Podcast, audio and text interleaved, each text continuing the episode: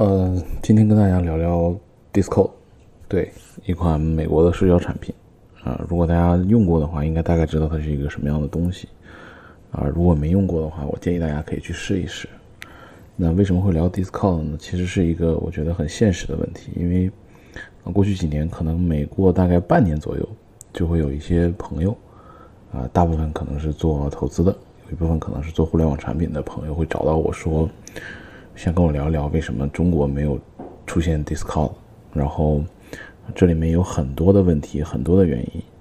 然后找我的人聊的多了之后，我就想说要不要自己做一个整理，把我对这件事情的认知理解，呃，整理成一个相对完整的东西做出来。那这个东西其实是在今年上半年我就做好了，啊，当时是做了一个 PPT 的文档，我会把这个。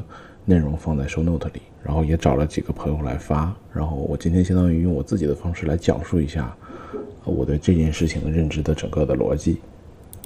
然后今天的话，整个内容大概可能会分三个部分吧。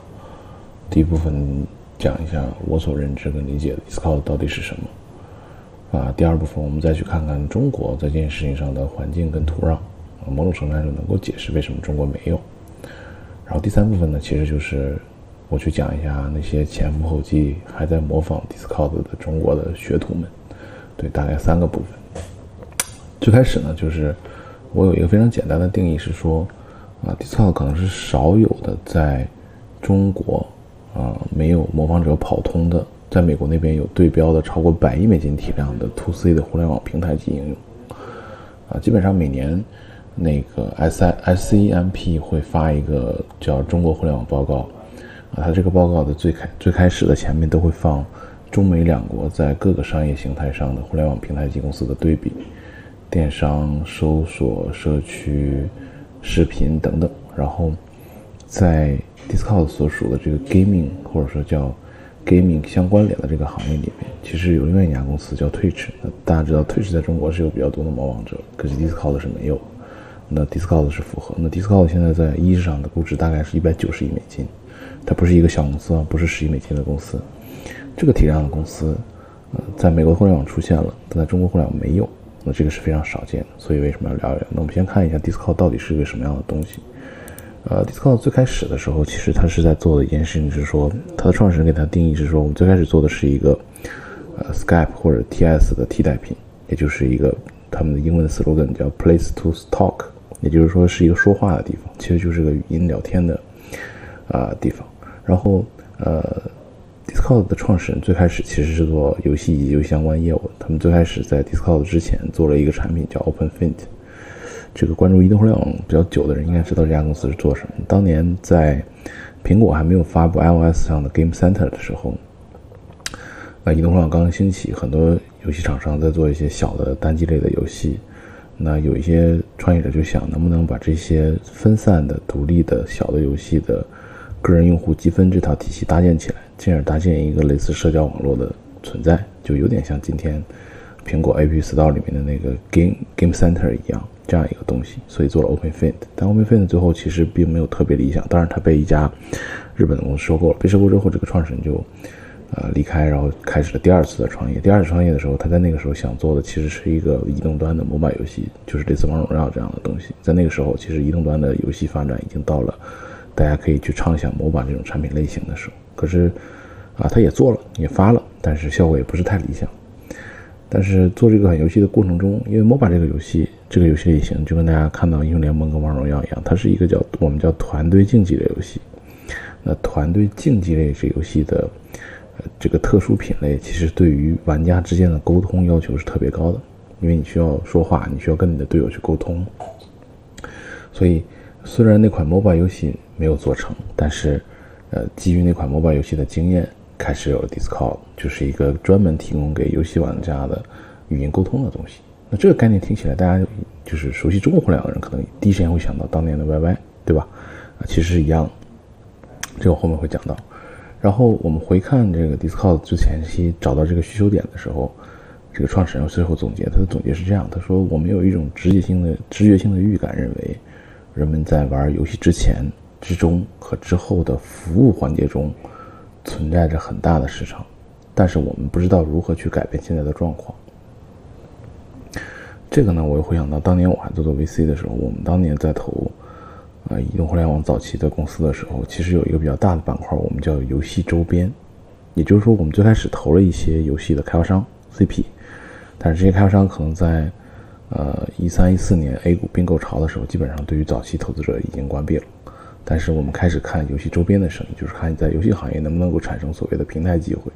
那这个逻辑其实跟退市 CEO 讲的这个游戏之前、游戏之中和之后的服务环节其实是一样。那我们再看具体的 Discord 是一个什么样的产品啊？就是 Discord 这个产品相当于就是一个最开始给游戏玩家提供的语音聊天的工具。它的产品形态其实是最早嫁接在 PC 上，啊，是一个软件，对吧？是一个。这个软件的客户客户端，然后它主要的功能包括群组的聊天，然后聊天里面可能又分文字聊天、语音聊天、视频聊天，然后在群组里面可能又分不同的 server，它叫服务器，然后服务器里面可能有不同的 channel，就是频道，然后不同的这个服务器和频道对应的可能对用户而言有不同的权限的管理，有点像我们玩的论坛或者贴吧或者像 QQ 群一样，然后呢，同时。因为这样一个社区生态的平台的用量逐渐增大，用户会有很多细分的乱七八糟的需求，所以 Discord 开放了一个类似插件的生态，就是可以允许任何人去开发 Discord 的插件，去满足一些小的功能。然后当移动互联网爆发之后，Discord 开始支持了移动平台，对，所以，嗯，纯从产品核心角度来讲，我觉得 Discord 有三层的产品结构：server 服务器、channel 频道，然后是聊天。这三层的结构定义了啊，Discord 的基础的产品逻辑，就是它分三层：server、channel 跟聊天。比如说 server 是什么？比如说我是一个原神的 server，那就是讨论原神的这样一个服务器。那 channel 是什么？比如说今天讨原神里面可能又分，我是讨论剧情的、讨论玩法的、讨论福利的，还是大家闲聊的，还是有什么规则的？可能有不同不同，就跟一个。原神的大的论坛，但是它会有下面的子板块一样，然后大家沟通的方式主要是依靠文字、呃语音跟视频的方式。然后，呃，这个产品呢，相对于我们今天所熟悉的很多产品而言，其实是比较古典。这种古典是相较于社交媒体兴起之后的这些互联网产品，比如它没有所谓的关注，用户之间也。没有所谓的关注跟 follow，那你就不会有所谓的粉丝，对吧？然后它的内容形态的橙子这个展现是基于那个聊天框的，所以它就不会有我们现在经常看到基于推荐算法的、基于时间的 feed 流，它就是个聊天室，就非常像 QQ 群，对吧？然后这样一个这么古典的产品，为什么会引发这么大的关注呢？我觉得有一些阶段性的认知跟理解吧。第一就是，嗯。随着去年 ChatGPT 的发布，大家开始认识到一件事情是说，对话这种方式可能是新一代的，呃，用户界面的标准答案之一。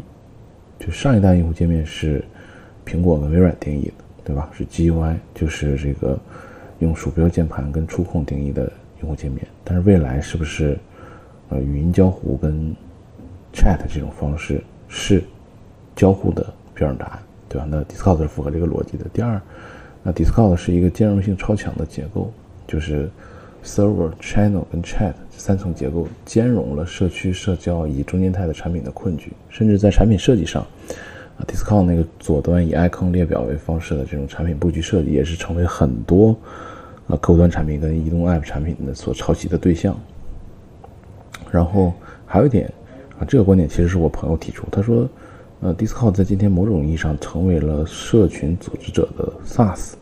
那提到这个概念，大家可能想到国内比较热的这个类似私域管理这样的逻辑，对吧？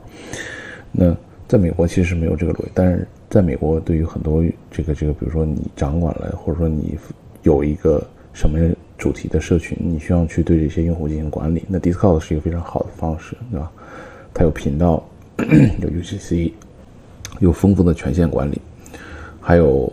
自自由度非常高的这个这个设计跟机器人的生态，所以本质上讲，它很像社群管理的 SaaS。所以这几个角度来讲，我觉得是定义了 Discord 的产品。然后我们再看 Discord 的数据情况，呃，截止到二零二二年，Discord 对外公开的 MU 是一点五亿左右，在美国的整个社交媒体的排行里面，大概能排到第四到第五位吧。就它前面是 Facebook、Snapchat、Instagram，啊，Messenger，大概这几个。然后它的收入大概在二零二二年是五亿美金左右。其实它的收入并不是特别的高，因为它商业化做的好听一点叫克制吧，不好听一点就是没有找到一个特别特别合理的商业化获取方式。然后在历史上，它一共融过十六轮资，啊，最近几轮是比较大的，一共融了将近十亿美金。然后在一级市场或者在一级半市场。呃，有人收 d i s c o 的股份的价格，大概今天这个时间大概是一百九十亿美金左右。其实去年，呃，微软报过价是想一百五十亿美金收购 Discord，但 Discord 没有同意。然后我们回看整个呃 Discord 的发展历程，其实 Discord 的爆发大概是在啊 Discord 应该是二零一五年成左右开始做的，然后真正意义上的爆发是在二零一九到二零二零年。那为什么是那个时间点呢？或者说那个时间点发生了什么导致了？Discord 从一个可能最开始是给游戏用户用的一个偏工具类的产品，变成了今天这样一个大的平台。我觉得有三个 combo，就是三重因素。第一重呢，就是在它最原来的主战场游戏这个板块里面，在那个时间点，啊，游戏行业本身的内容发展到了一个新的阶段，就玩家的社交需求变得很重要了。第二点，啊，一九到二零年开始出现了疫情。啊，疫情红利对于线上的，尤其是偏社交类产品，是有一个巨大的促进作用。同时，在这个阶段，Discord 从纯游戏人群拓展到了泛人群。那这一点对于一个平台而言也是非常关键，它的泛化。然后第三一点是，过去几年 Web 三跟区块链的发展跟这个事情也严重相关。那我分开来讲，先说游戏啊，就是呃，具体来看，游戏行业在过去一年到底出现了几个变化，对 Discord 是一个促进的。第一就是。呃，团队协作类游戏的大行其道。我们回看过去几年最最最头部的游戏，基本上都是团队协作类的。先不用讲《DOTA 二英雄联盟》，对吧？移动端的《王者荣耀》《和平精英》，然后吃鸡、堡垒之夜、守望、APX，所有你都能想到的这些头部游戏，都是团队竞技类游戏。团队竞技类游戏就需要用户与用户之间天然的要沟通。这比单机游戏对于沟通跟社交需求就提升了很多亮点。第二一点，在游戏内容的拓展上，就是游戏不单纯只是游戏本身的体验了，游戏之外的内容拓展变得重要了。你能想到《原神》《赛博朋克2077》《法环》，呃，很多的游戏其实玩家在单机游戏的基础上，也需要对内容有更多的获取跟发布。那这个就这个东西就需要一个平台，无论是做发布平台，还是作为展现平台，还是作为沟通平台。第三一点，更重要的是说。啊，今天这个时间点，游戏跟社交的边界在模糊。我们只看游戏这一端，我们回看这个几年，Roblox、糖豆人、双人成行、动物派对，包括今年在国内大火的蛋仔，本质上来讲，呃，休闲类跟轻度类的休闲这个这个游戏，包括 Party Game，游戏本身的社交属性就很高，然后对于直播短视频的结合也是趋势，所以天生的这类游戏就跟社交平台的关系会比较友好。所以这三重小的因素导致 d i s c o 在游戏这个板块里面就首先发展很好。啊，第二个事情是关于疫情的，疫情促进了 Discord 的发展，是说他找到了说，用户不单纯只是在 Discord 上聊游戏的内容，然后他会聊别的其他的东西，包括就因为他固有刚才我讲过这个三层的结构，加上呃组织方式特别适合做很多别的事情，那他其实在疫情期间就找到另外几个比较大的场景，比如说在线教育。比如说在线办公，那这些场景下，他需要的是，比如说用户与之间的权限管理，对吧？要有老师、学生，要群组，对吧？群组要有沟通、聊天，要有语音，要开会，对吧？甚至要视频直播，这些 Discord 底层技术都是有的，产品功能也都是有的。那突然间它就变成了这样一个场景，那在这个场景下，它可能会跟 Slack 也好，或者跟 Zoom 也好，成为了某种意义上的竞争对手。那这两家都是当年在疫情期间当红的榨汁机，对吧？一家被 Salesforce 将近三百亿美金收购了，一家总当年巅峰到过一千亿美金，对吧？在疫情期间。然后第三点是关于 Web 三的，或者关于区块链的。刚才我们讲过，就是 Discord 是一个特别像社群的 SaaS 管理工具的这样一个存在。那在美国又没有微信，没有 QQ 群，对吧？那这些 Discord 就这些区块链的从业者们想做，无论是社群的营销、推广、组织，包括 DAO 当时兴起的时候，那 Discord 当然承担了这样一个角色。所以 Discord 当时跟 Twitter、跟 Telegram 成为了 Web 三行业的必备应用。Twitter 是看新闻、看资讯的，对吧？Telegram 是这个呃私私下的这个群组聊天，Discord 就变成了社群管理，就是它在这个战场又突然间加了一码。然后更重要的是，在今年，嗯，或者说在过去这两年，AI 这个 AIGC 的崛起之后，Discord 又享受了一波红利。典型的，比如说大家常见的 Midjourney 是架在 Discord 上的，对吧？然后，呃，Midjourney 就是一个 AI 的绘图软件。嗯，对于 Midjourney 而言，它不需要去做一个自己的应用，它所有的实现是在 Discord 的这个基础架构上，它的社群管理、用户管理。所以这反过来讲，为什么 Midjourney 只有十几个员工？原因也是因为很多工作其实由 Discord 承担了。那在 Discord 上，非常多 AI 相关的应用都是在做类似的尝试，所以它又享受了 AI 这一波的红利。然后我们回看这一路的发展啊，就是用一个非常简单的、粗暴的这个估值角度来看，它做到了游戏语音工具的 Number One。它估值大概在十亿美金左右，然后它从游戏这个品类开始拓品类，拓到教育、办公、Web 三，啊，甚至 AI，它变成了一百亿、两百亿美金的公司。那再往前走一步，就是他讲的所谓的这个虚拟空间，或者说前两年比较热的这个 Meta 这个角度。那那个时候这家公司到底值多少钱呢？我觉得是问号。他还在这个方向去努力，啊，这部分内容大概就是我对 Discord 的一个简单的描述跟认知的理解。嗯，讲完 Discord 自己，我们再看中国的状态啊，就是中国的这个环境。呃，首先有一些非常粗浅的逻辑，对吧？第一是因为 Discord 在中国是被强的，那被强的又是这么大的公司，理应在中国应该是有类似的公司的，对吧？然后第二点就是，呃，刚才我们讲过，Discord 可能是在收手，就社交这个板块被证明了是一个最优解之一，哪怕不是唯一的最优解，也是最优解之一，那应该被做。然后第三一点就是。游戏这个标签在中国的网民里面也是最大公约数，呃，基于游戏已经有无数的细分品类的公司证明过了。那这三个非常粗浅的逻辑就推导一个结论是说，中国应该也有一个 Discord 出来，而且应该也不小。那我们看中国的，呃，再细想一点，就游戏这件事情啊，就是我们刚才讲过，Discord 最开始在游戏板块，呃，出现，然后发展，然后游戏我们会看这两年的发展，对吧？团队协作类游戏大行其道，重度游戏的内容拓展，然后游戏跟社交的边界模糊，跟直播跟短视频的友好，这三个小的逻辑在中国也 totally 的完全成立，对吧？那理应这个应该是个利好。第二点就是，我们国内的创业者其实在游戏周边这个生态上，我们更加擅长做很多的事情。我举个例子，比如说我们在语音开黑板块，有 YY，有我们。在陪玩板块有比心有猎游，在盒子跟商店这个板块有 Tap Tap 有二三三，对吧？然后在官方助手这个板块，我们几乎看到所有头部的大厂手游官方助手的这个投入成本都不都不低。那在游戏这个领域，应该我们更有资格跟能力做得很好。那为什么还是没有人跑出来呢？就是先下一些比较简单的逻辑的底论。第一就是，呃，移动优先。刚才我讲过时间，Discord 是在一五年成立的，在一九到二零年真正意义上爆发。中国的移动互联网元年大概是在一零到一一年，在一五年的时候，王兴啊，王兴应该是在一五年，我没错的话，在王兴在一五年就说中国移动互联网进入下半场，对吧？所以，我们纯从产品端角度来看，Discord 起初还是一个 PC 端为主的产品。可是，在这阶段，中国已经不太会有一个初创团队瞄着一个 PC 端的产品作为主场景来做事情。那对于中国的用户而言也一样，就是国内的手游跟移动互联网的爆发要更快，在用户场景上，是我们还需要一个这么复杂的客户端产品是存疑的。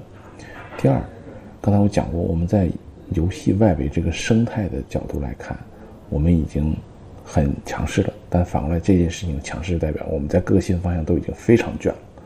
开黑、语聊、直播或者垂类社区这几个 Discord 在国外满足的用户需求的场景，其实在国内已经竞争非常激烈了。然后 Discord 用了一个 All in One 的客户端的方式，满足了这样一个大而全的这个这个解决的这个这个结论。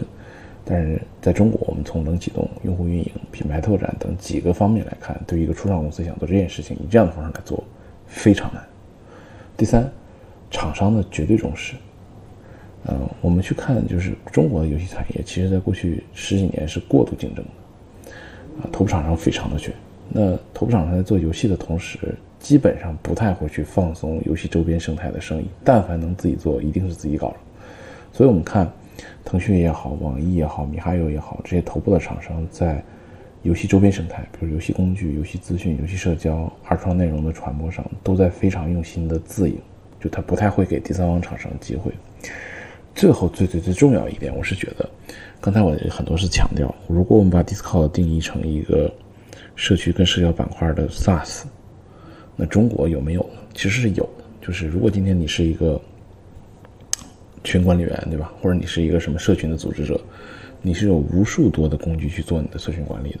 那最最最简单的，一定就是微信加 QQ 嘛，对吧？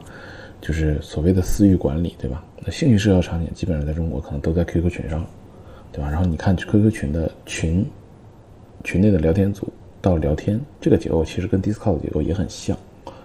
然后同样作为 IM 旗下的腾讯，当然也是在类 Discord 这个战场里最为活跃的一家，对吧？